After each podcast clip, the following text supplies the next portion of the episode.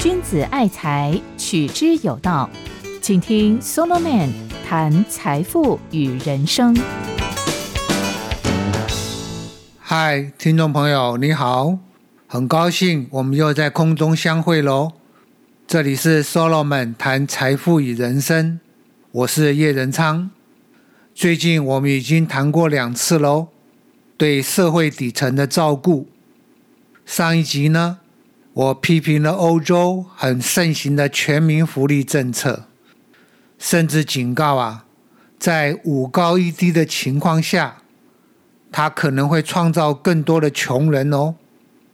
然后我就主张，国家对于福利政策，还有工资和劳动保障，要尽量的缩减规模和标准，把有限的资源用在刀口上，只照顾穷人和弱势者。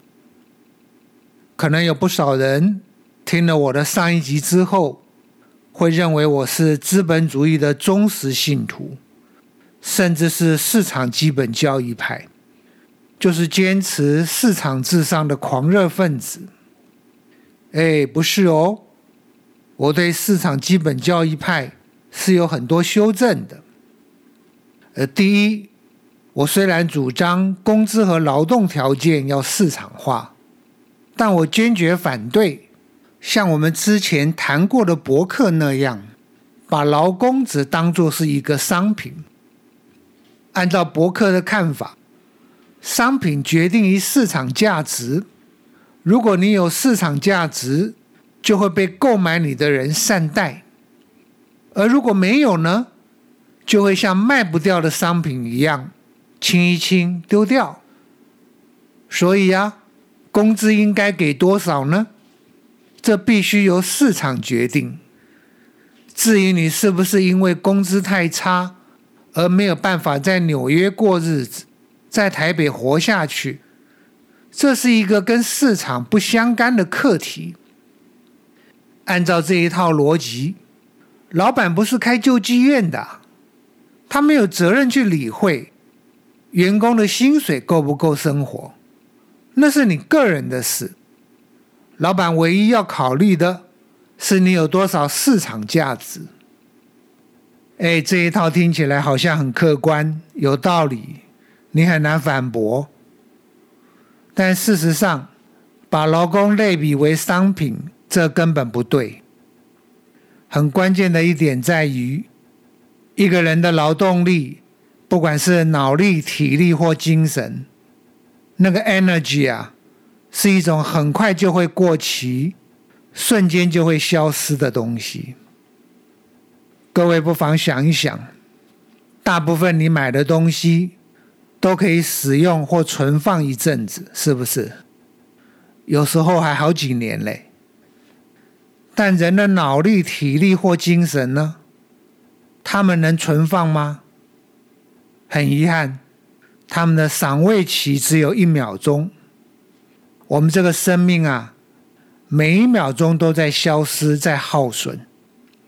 请问，你生命的能量，昨天没有上班，没有工作，能够累积到今天，创造出两倍的劳动价值吗？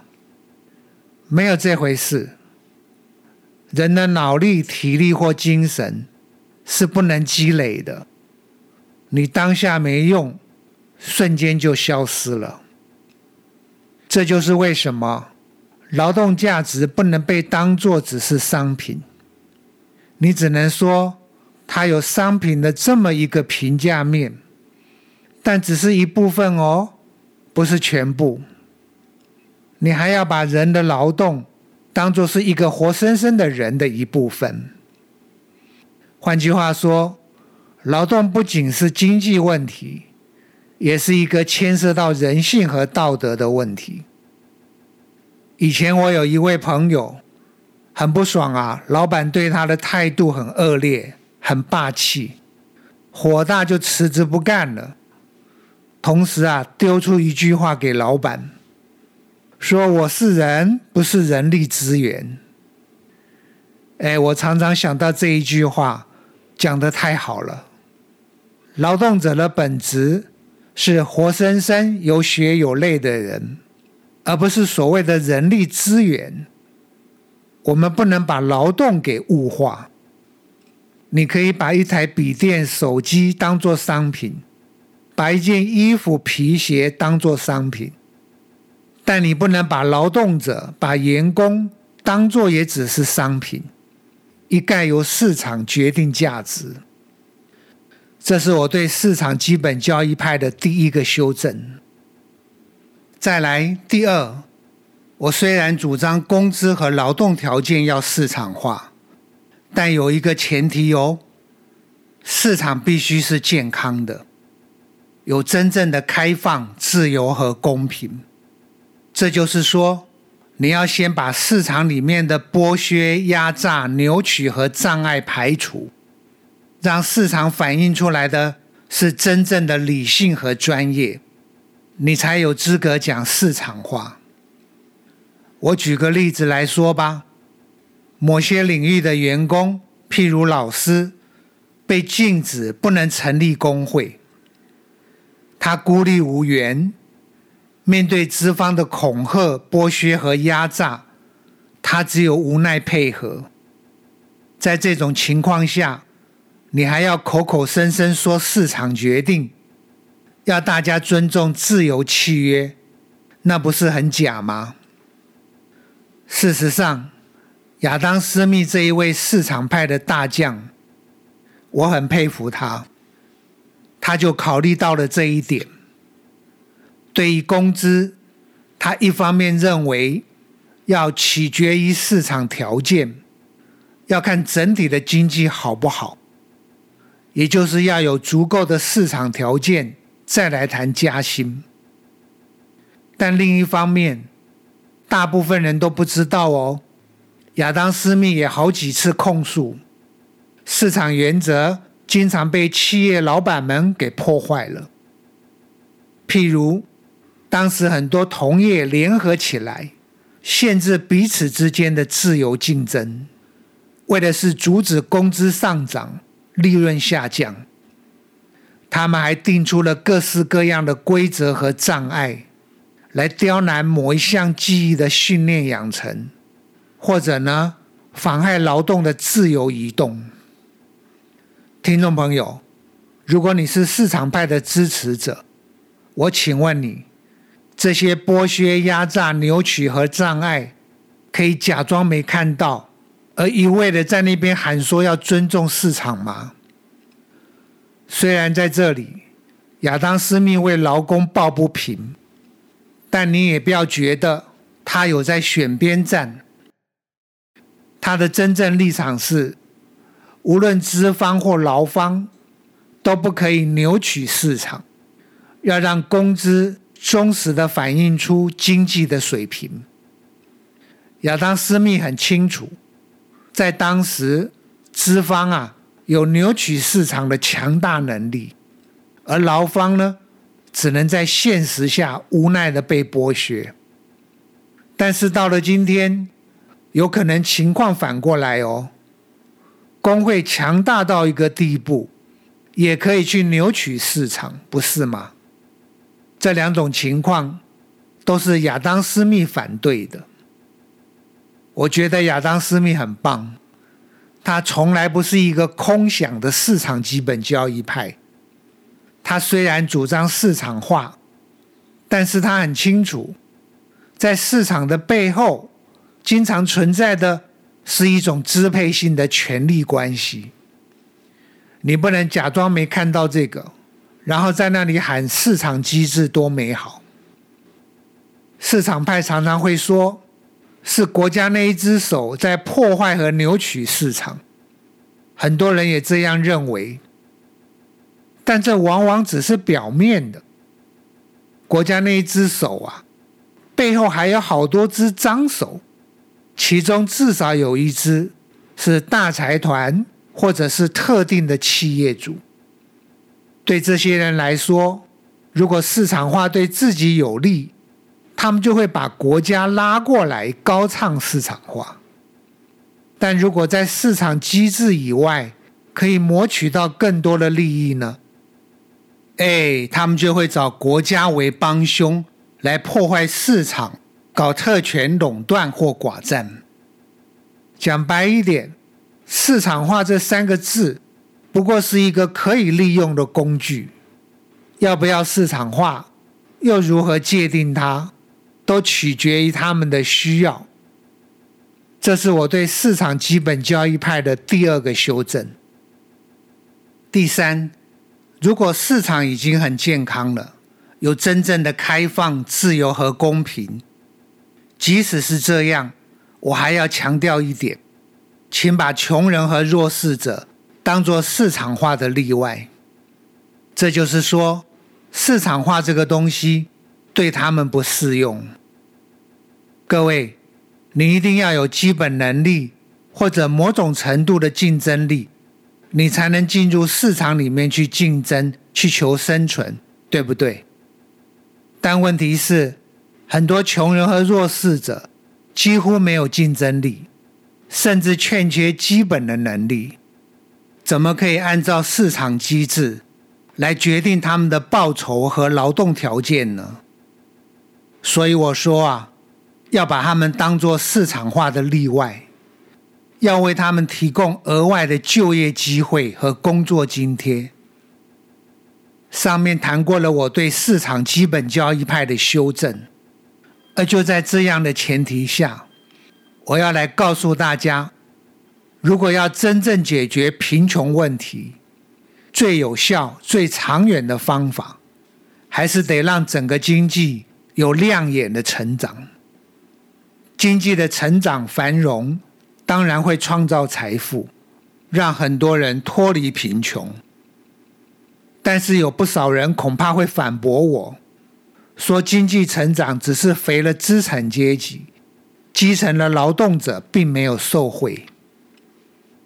对于这一点，我不能完全否认，确实经常是如此。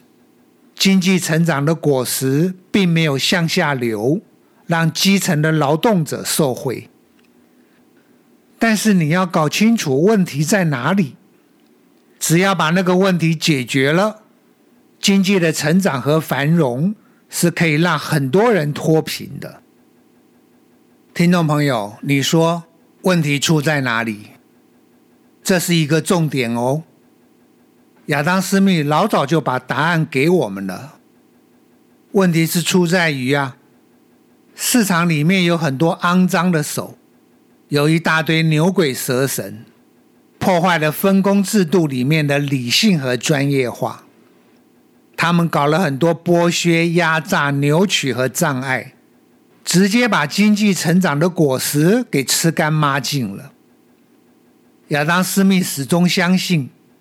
只要整个社会是按照理性和专业化来运作的，只要国家能提供自由公正的环境和条件，让每个人都能把资本和劳动投入对自己最有利又最擅长的生产方式，还有行业领域里面，结果就会带来一种大家都有钱可赚，需求也都能满足的好日子。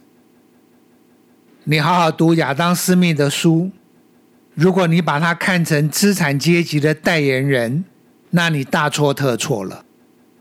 他所追求的，我用他的话来说，是普及到最下层人民的那一种普遍富裕。他所想象的那个画面，就是经济成长的果实会往下流到每一个阶层。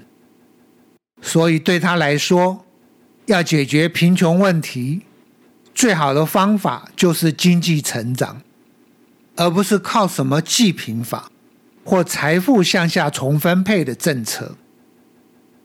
各位，让我们回到之前的一个重点。没错，经济成长常常只是肥了资产阶级，基层的劳动者享受不到。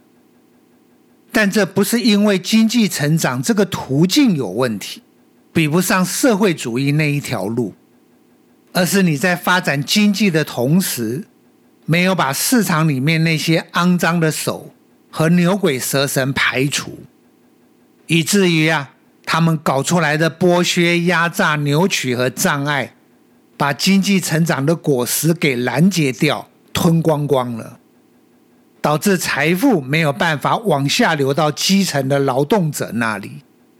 这就是说，经济成长这一条路，对于照顾穷人和弱势者，它的本身是有效的。你只是得同时。去排除掉那些财富向下流动的障碍而已。对于解决贫穷问题，你千万不要以为资本主义这一条路不好，应该要靠社会主义来救穷人。说起来呀，这个问题其实还蛮有意思的。我请问各位，对于贫穷问题的解决？经济成长这一条右派之路的贡献比较大呢，还是社会主义这一条左派之路？答案可能会让不少人讶异。社会主义那一条路虽然有最浓厚的人道主义，最悲情的为穷人和弱势者请命，也最强烈打着公平正义的口号，反特权、反垄断、反剥削。但在解决贫穷问题上呢，实际的成效却没有比较更好。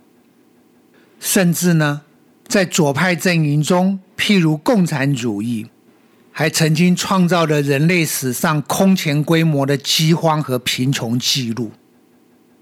从以前的苏联、改革开放前的中国，还有古巴、北韩，到许多拥抱依赖理论的拉丁美洲国家。都历历在目，见证了社会主义与贫穷之间有一种很明显的打不开的纠结。反过来看右派之路，诺贝尔奖得主迪顿，他有一本书专门研究贫穷，里面很清楚的告诉我们，从休姆和亚当斯密的时代所发展的科学革命和启蒙运动。最终带来了一场人口寿命和物质生活的革命，不止财富的追求成为英国人追求幸福的正当大道，贵族阶层的健康和寿命也开始大幅拉升。而后，在一八二零到一九九二年，因为全球的经济增长，尤其是中国和印度。使得全世界人口的平均收入增加了七到八倍。同时呢，贫困人口占世界总人口的比例从百分之八十四降到了百分之二十四。迪顿形容啊，这是人类史无前例的生活水准提高。接着，迪顿直接讲了一段话，他说。无论从学术理论或实务经验来看，经济成长是解决贫穷最可靠和最长久的方案。你看，很明白了吧？不过还没有完哦。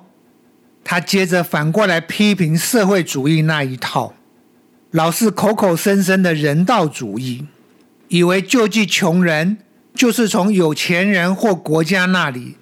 把钱直接拨付使用在穷人的救助上，这根本是大错特错。迪顿研究了很多个案，发现西方对于贫穷国家的直接拨款援助，很少能促进经济成长，而也就因此，只能救急，不能真正解决贫穷问题。不只是迪顿。我还可以跟大家介绍一位很被肯定的全球公卫和公共教育家罗斯林。罗斯林，他有很明确的图表告诉了我们，以二零一七年来做统计标准，在过去二十年，全球的次贫人口占总人口的比例几乎减半。过去一百年。全球死于天灾的人数也几乎减半。此外呢，全球的平均寿命来到七十岁。全球一岁儿童有接种疫苗的比例呢，为百分之八十，全球享有电力供应的人口比例为百分之八十，而即使在全世界的低所得国家里面，百分之六十的女孩会读完小学。对于这些进步，罗斯林还另外列出了三十二项数据，然后非常肯定的宣告了一句话：世界正变得更好。各位，资本主义推动了大步伐的技术创新、资源的高度开发和整合，乃至于从生活到医疗各个领域的现代化，已经为人类的福祉带来了巨大成效。而这些进步啊，是社会主义完全做不到的。只要能排除掉。市场里面那些践踏理性和专业的牛鬼蛇神，经济成长这一条路是可以让很多人脱离贫穷的。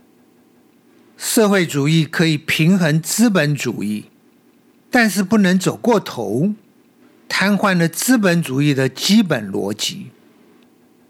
好了，时间有限，今天只能到此为止了。下一个讲次是第三十集了，最后一次上课喽！我要告诉你一个结论：左右开工，一起来解决贫穷问题。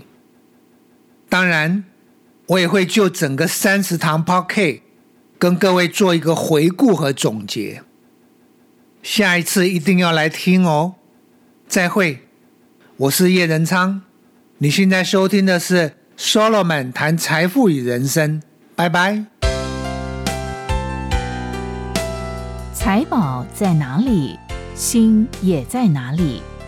人生的财宝都在 Solomon 谈财富与人生里。